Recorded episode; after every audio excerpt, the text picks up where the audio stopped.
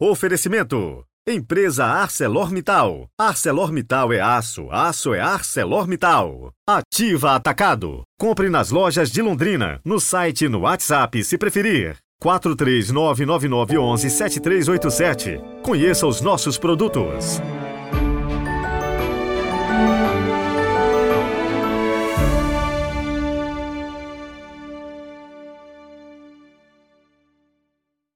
Quinta-feira, 23 de novembro de 2023. Bem-vindos a mais um podcast Evangelho do Dia. É realmente um prazer ter você aqui com a gente. Então, seja um divulgador da palavra de Deus. Indique a um amigo, avalie, deixe um sinal se você está gostando e compartilhe sempre. Rezemos juntos.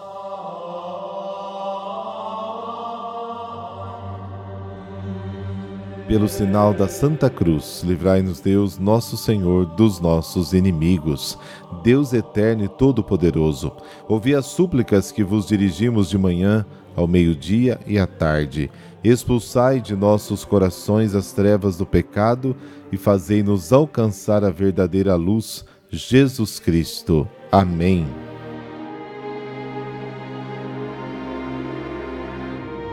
Lucas capítulo 19, versículos de 41 a 44. O Senhor esteja convosco, Ele está no meio de nós. Proclamação do Evangelho de Jesus Cristo segundo Lucas.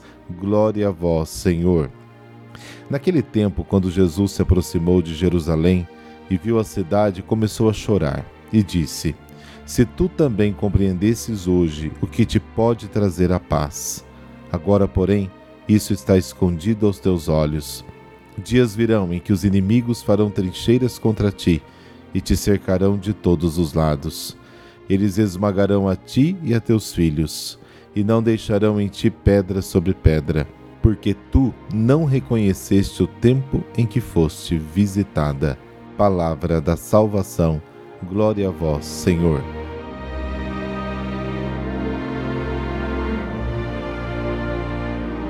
No Evangelho de hoje, Lucas dá o toque final ao retrato de Jesus, imagem perfeita do Pai. As lágrimas de Jesus revelam o maior mistério de Deus, a sua paixão por cada um de nós. O que Deus havia dito a Jeremias agora se torna realidade em Jesus. Você dirá esta palavra, abre aspas, meus olhos derramam lágrimas noite e dia sem cessar porque a filha do meu povo foi atingida por uma grande calamidade, com uma ferida mortal. Fecha aspas. Jeremias capítulo 14. Jesus chora por Jerusalém. A desgraça cairá sobre ela.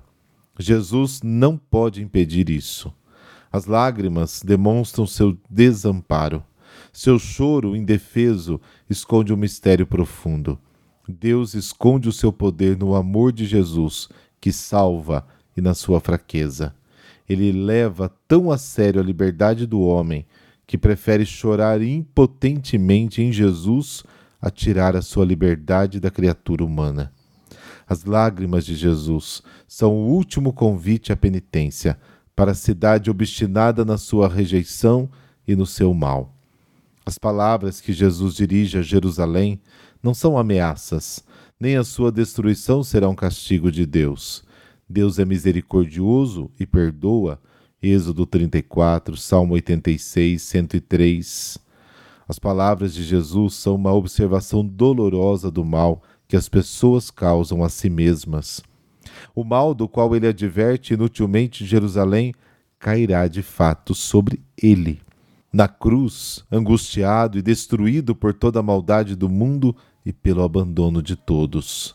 As lágrimas de Jesus expressam a sua extrema fraqueza, que é a força do amor que o conduziu à cruz, segundo Coríntios capítulo 13, e a nós a salvação. Jesus dissera: Bem-aventurados vós que agora chorais, Lucas capítulo 6. Agora ele mesmo está chorando. Ele realiza em si mesmo o mistério do reino de Deus nesta terra, uma semente lançada em lágrimas mas quem semeia em lágrimas colherá com alegria. Salmo 126.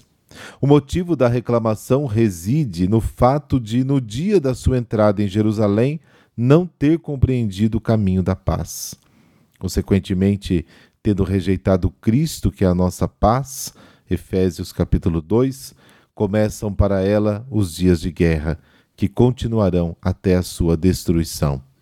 Este dia da entrada de Jesus em Jerusalém concretiza a longa história das ofertas de salvação de Deus à Cidade Santa.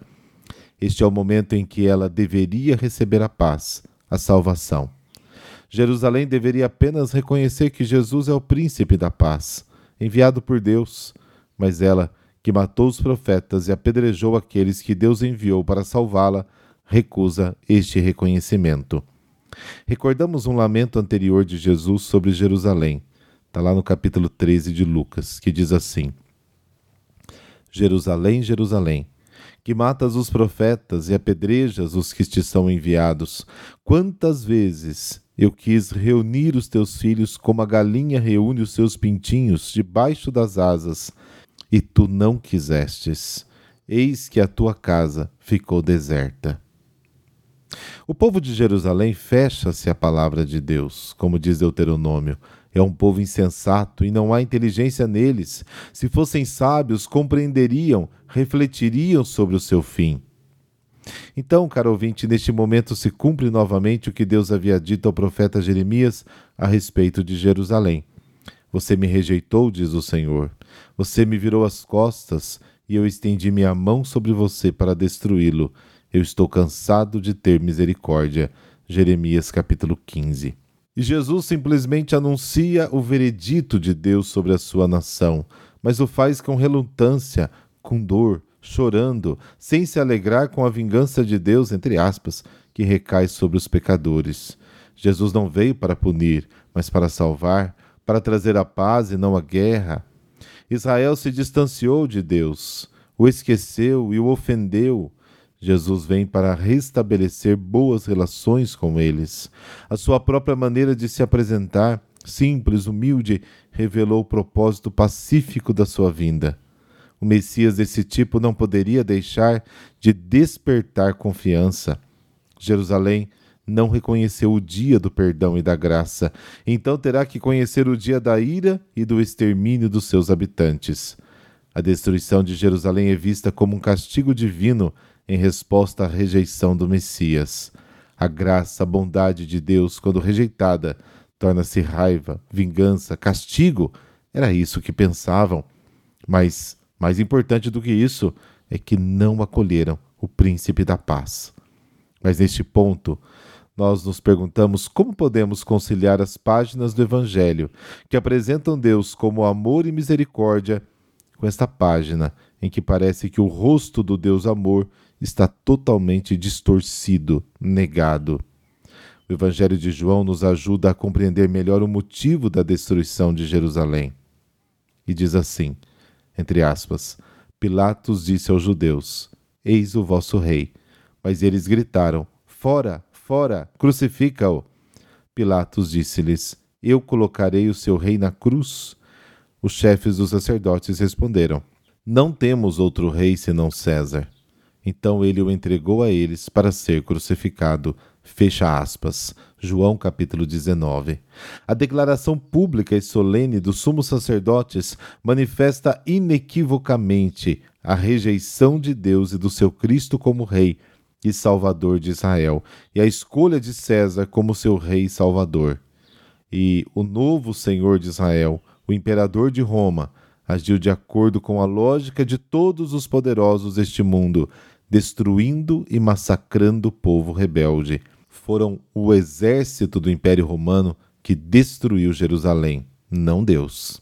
Os poderes do mal são afastados pela proteção de Deus, mas no dia em que nos afastamos de Deus, eles se comportam como feras quando afugentamos o dominador que os manteve devidamente afastados.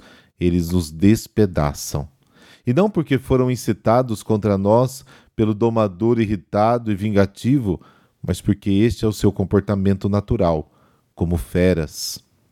Quando rejeitamos o reino de Deus, caímos imediatamente sob o poder do diabo, que é homicida desde o princípio, segundo o capítulo 8 de João. A história do evangelho de hoje não condiz aos acontecimentos recentes a Israel. Mas precisamos acolher a paz. Precisamos acolher Jesus melhor da nossa vida. E afastá-lo da nossa vida ou nos afastarmos dele, certamente é um perigo.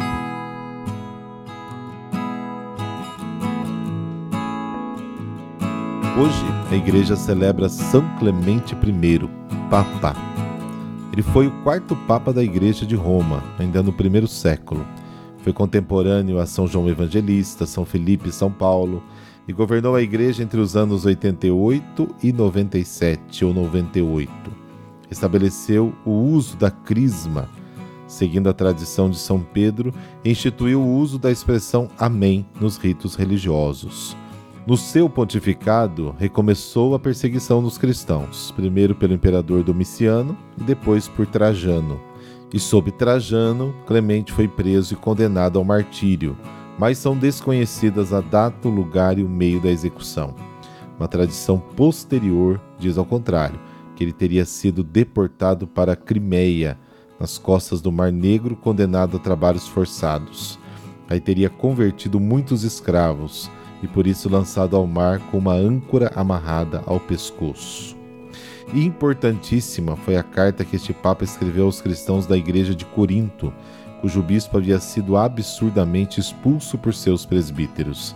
Não apenas a paz foi restabelecida pelo conteúdo justo e persuasivo da carta, mas este primeiro documento papal é um marco na afirmação da autoridade do sucessor de Pedro sobre toda a igreja.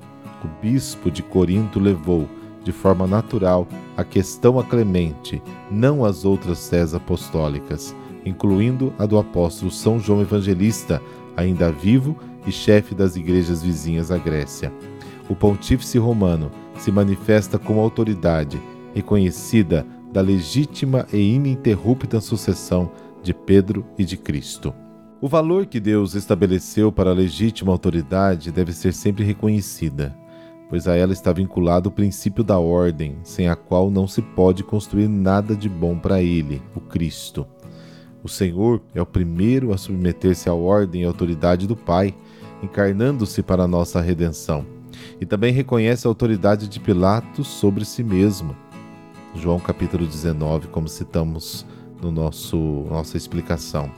O desacato à legítima ordem, autoridade e hierarquia tem sua origem no pecado de Adão e Eva e na revolta de Lúcifer contra Deus, recusando-se iniquamente a obedecer ao seu Criador infinitamente bom e perfeito. É verdade que neste mundo defeituoso há ocasiões de exceção, e até mesmo a própria Igreja não pode obedecer cegamente a uma autoridade civil, por exemplo. Mas mesmo nesses casos há uma hierarquia definida claramente por São Pedro, após os apóstolos terem sido proibidos pelas autoridades judaicas de pregar o Evangelho é preciso obedecer antes a Deus do que aos homens. Atos capítulo 5. Deus Pai de bondade, princípio de toda autoridade, concedei-nos pela intercessão de vosso servo São Clemente I, a pronta obediência à vossa vontade e o respeito humilde àqueles que em vosso nome exercem o munus de dirigir os irmãos. Concedei também a estes o amor e a sabedoria para agirem com justiça e caridade nas suas funções de tão alta responsabilidade. Amém. Abençoe-vos o Deus Todo-Poderoso, Pai, Filho, Espírito Santo. Amém. Amanhã tem Enciclopédia Bíblica. Não perca. Até lá.